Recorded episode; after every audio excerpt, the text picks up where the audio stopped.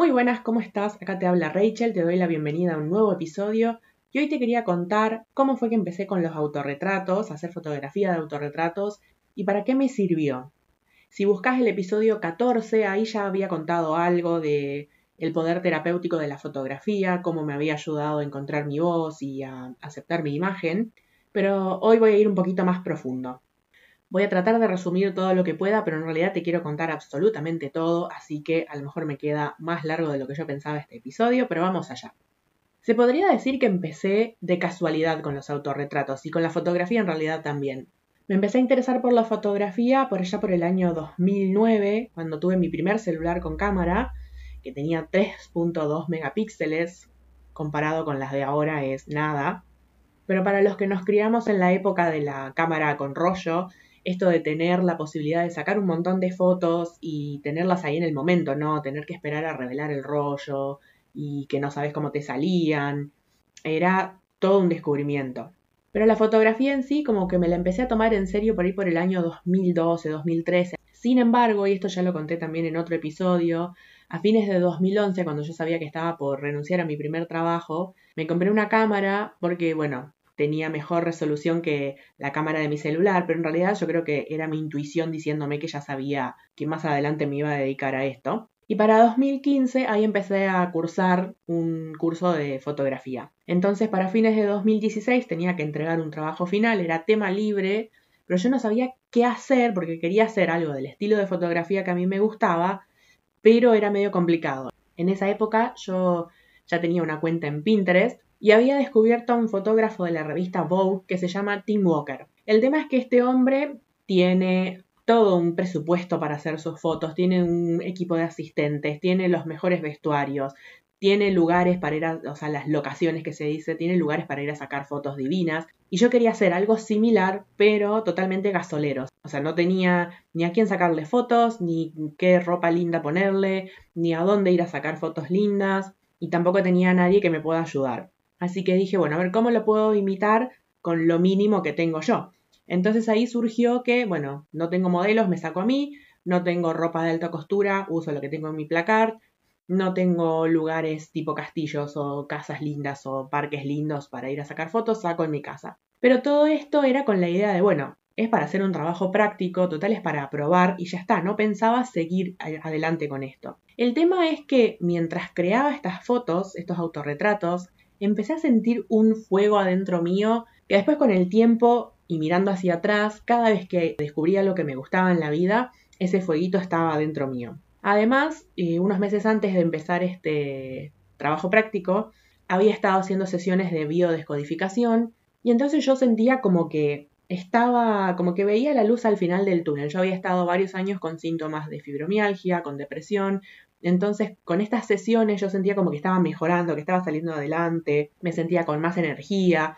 Entonces, la serie de fotos que creé para ese trabajo práctico se trató de salir de la oscuridad e ir hacia la luz. Entonces, las primeras fotos de la serie eran oscuras, o yo estaba borrosa, o no se distinguía quién era yo, hasta que la última foto de esa serie era bien nítida.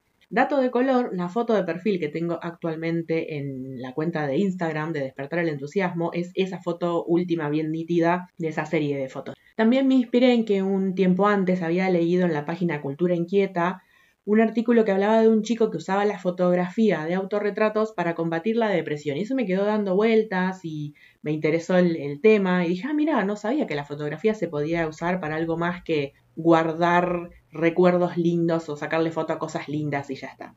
En ese momento mi entorno no era el mejor, yo no tenía nadie que me escuche y hasta ese momento en realidad yo nunca había expresado lo que me pasaba, o sea, yo tenía un montón de cosas guardadas dentro de mí, que creo que a eso se debía la fibromialgia y el dolor en el cuerpo, y es como que la fotografía fue el medio para sacar hacia afuera todo eso que yo tenía guardado de años. Para este entonces, 2016, yo tenía 30. Así que 30 años de guardarme todo lo que me estaba pasando sin tener a quien contarlo y bueno, lo pude poner a través de la fotografía sin palabras porque en ese momento me costaba muchísimo expresarme. Pero bueno, esa parte te la voy a contar en, en la sección de para qué me sirvió hacer autorretratos. Después de un tiempo yo seguía haciendo autorretratos, Y sentí la necesidad de publicarlos en Instagram, sentí la necesidad de mostrar lo que estaba haciendo. Che, yo estoy creando esto y me lo estoy guardando para mí, es un desperdicio, vamos a mostrárselo al mundo. Más que nada porque yo me inspiraba en otros artistas que hacían fotografía y a lo mejor yo podía llegar a inspirar a alguien.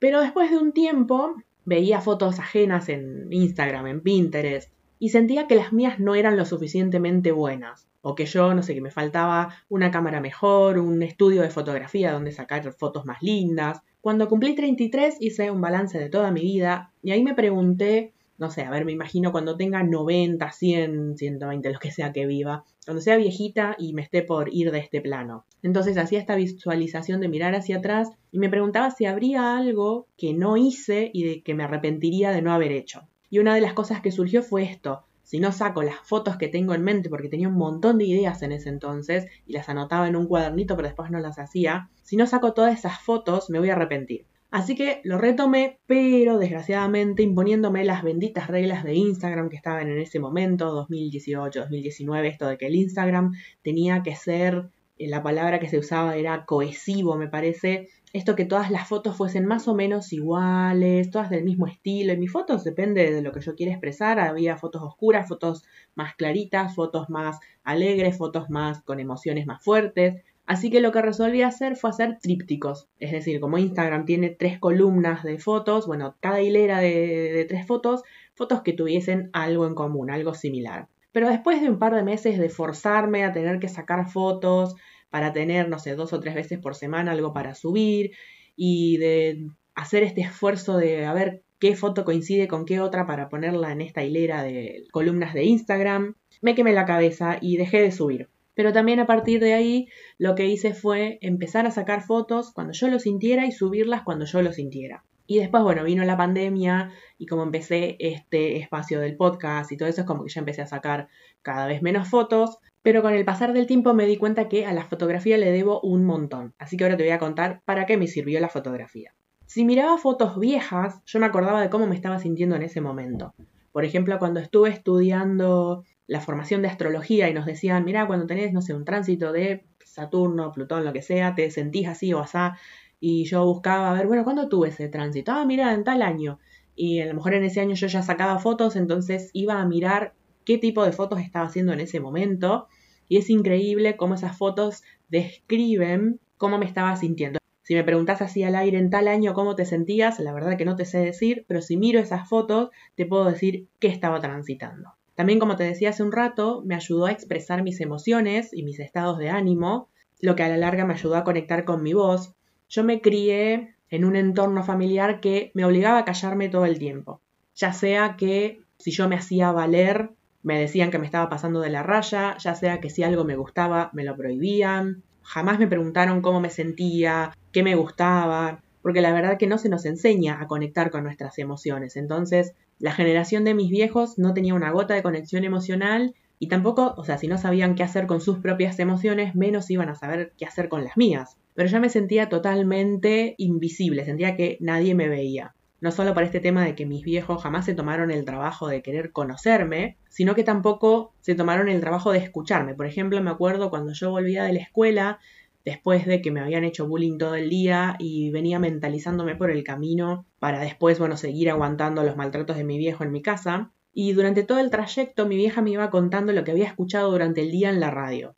Entonces me hablaba de Menem y Caballo, que eran en ese momento el presidente del ministro de Economía. Yo tenía cinco años y sabía quién era Menem y Caballo. Y una vez se lo dije a un compañerito de, preescolar y me quedó mirando como diciendo de qué estás hablando. Yo lo único que sé quién es el pato Donald y quién es Mickey Mouse. Y por todo ese trayecto que mi vieja me venía taladrando la cabeza con política, yo lo único que quería hacer era sentarme en el piso y largarme a llorar. Pero todo eso que yo estaba sintiendo era absolutamente invisible para mi entorno. Entonces yo nunca tuve a quien contarle lo que me pasaba. Así que la fotografía se convirtió como en esta manera de hacer catarsis, una especie de diario íntimo pero visual.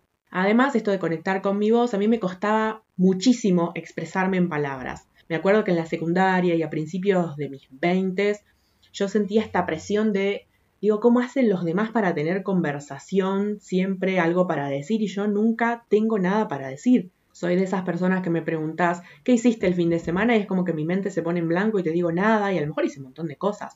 O a lo mejor lo que hice siento que no es algo como, ah, no, no me fui de fiesta, no me fui de viaje a ningún lado, no me junté con amigos, o sea, hice algo tranqui en casa y a lo mejor, por ejemplo, hoy es viernes de feriado largo y estoy grabando este podcast. Entonces, hacer cosas así, pero es como que mi mente se pone en blanco y no te sé qué decir. Y me acuerdo que eso me presionaba un montón, yo sentía como que tenía que tener algo para decir. Claro, después con el tiempo me di cuenta que en realidad a mí no me gustan las conversaciones porque si no más, entonces si no tengo nada valioso para decir, no hablo. Y también otra cosa que me pasaba es que yo quería, yo tenía muy en claro en mi mente lo que quería decir, pero cuando abría la boca y lo quería decir en palabras, se me enredaba todo y no quedaba claro lo que yo quería decir y daba muchas vueltas para decirlo. Entonces, como me costaba expresarme, prefería quedarme callada. Pero era todo parte de lo mismo, era todo parte de que nunca se me había permitido expresarme. Entonces la fotografía fue ese canal que me ayudó para eso. Esto también fue una manera de convertir el dolor en arte. Sharon Borgstrom tiene una frase que ella la sacó de algún lado, pero ahora no recuerdo de dónde, que dice, la creatividad me salva si no me equivoco. Y la verdad que doy fe que es así, porque sí, vamos a suponer que yo hubiese podido tener a alguien a quien contarle lo que me pasaba, ¿no? Pero como además tenía problemas para expresarme en palabras, no iba a poder contar exactamente qué era lo que me estaba pasando. Y además, mientras estemos usando las palabras, estamos siempre en la mente consciente. Y por ahí, todo esto que duele y que nos ha dejado marcas, eso no está en el consciente, está en el inconsciente. Y para llegar al inconsciente las palabras no llegan nunca, mientras que usemos el lenguaje no llegamos al inconsciente.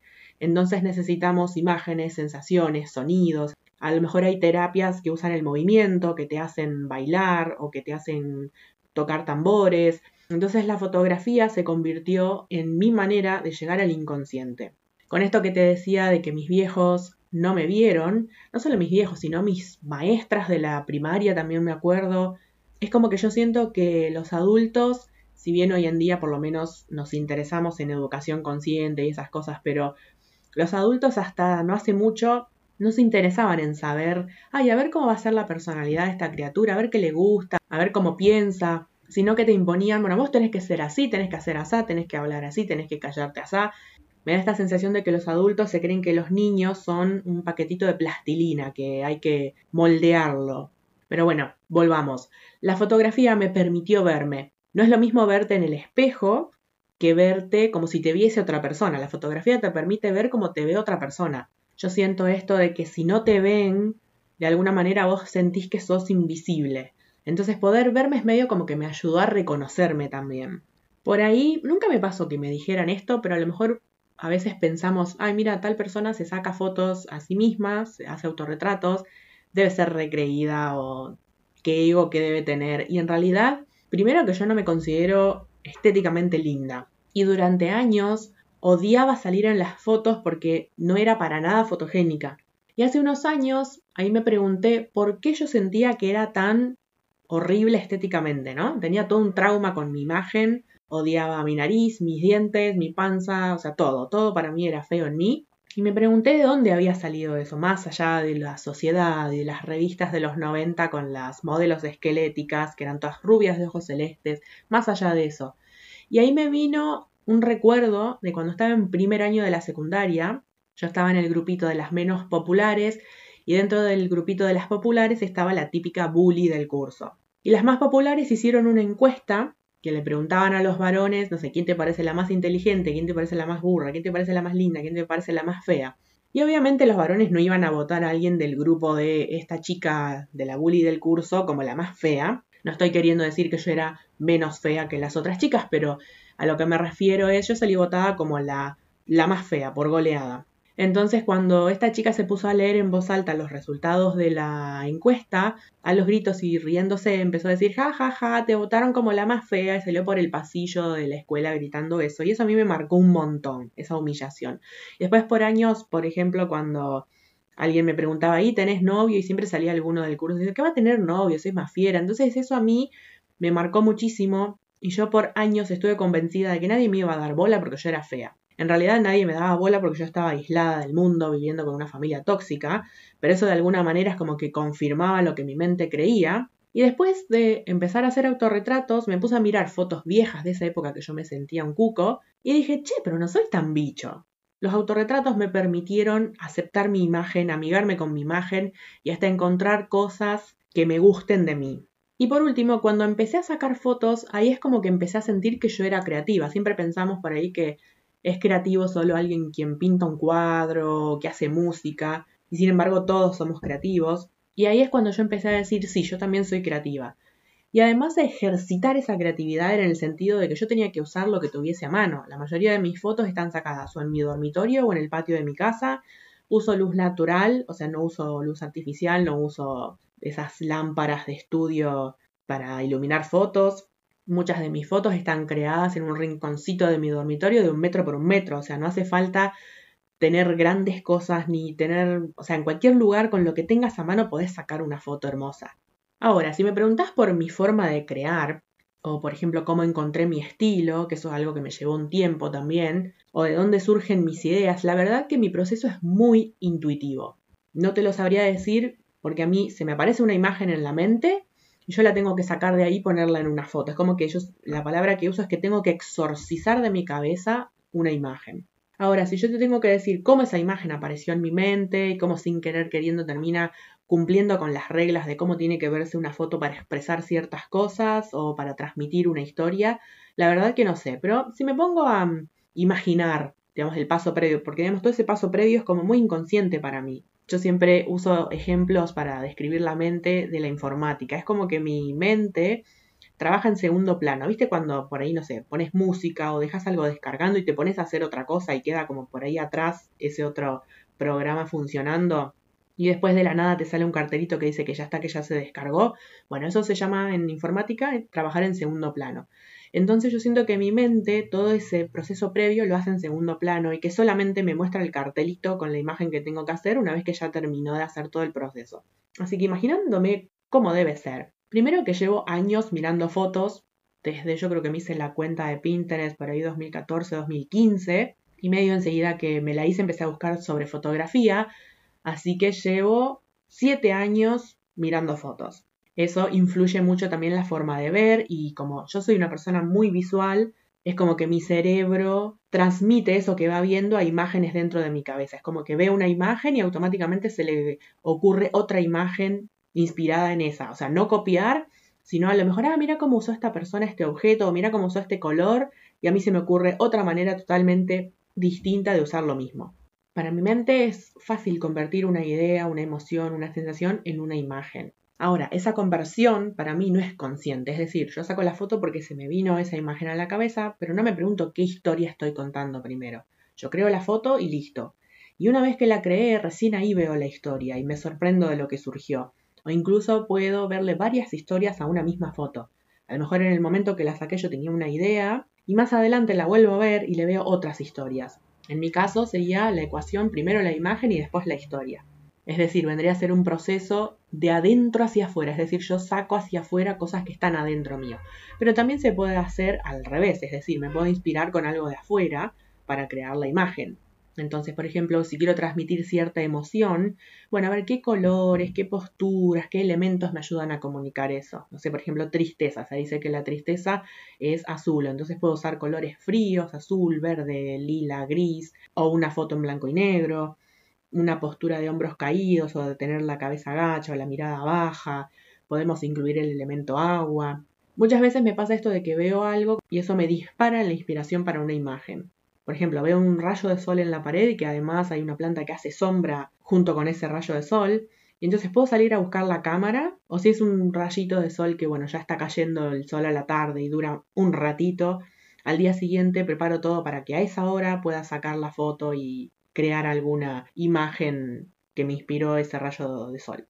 Vas a ver que con el tiempo, con la práctica, se te va a ir entrenando el ojo y vas a ir encontrando tu estilo y, tu propia inspiración. Así que mi recomendación es, a lo mejor no con la fotografía, pero sí que empieces a expresarte a través de algún medio creativo, porque eso después se va a transmitir a todas las áreas de tu vida. Yo empecé con la fotografía, expresando con imágenes, eso me ayudó a ir encontrando después las palabras y muchas veces, por ejemplo, en mis 20 yo ensayaba lo que iba a decir antes de decirlo para que no saliera tan enredado y eso hoy en día ya no me pasa. Con el tiempo fui como aprendiendo a encontrar mi voz y animarme a mostrarme y a hablar y, y eso hizo que me expresara con más claridad y eso me llevó a que hoy pueda estar acá hablándote en un podcast, que era algo que no me hubiese imaginado mis 20 o mis 25, que también esté escribiendo en un blog y en una newsletter, que era algo que no me hubiese imaginado, si bien escribiendo me resultaba más fácil que hablando, pero igual no me hubiese imaginado poder mostrar lo que yo hago.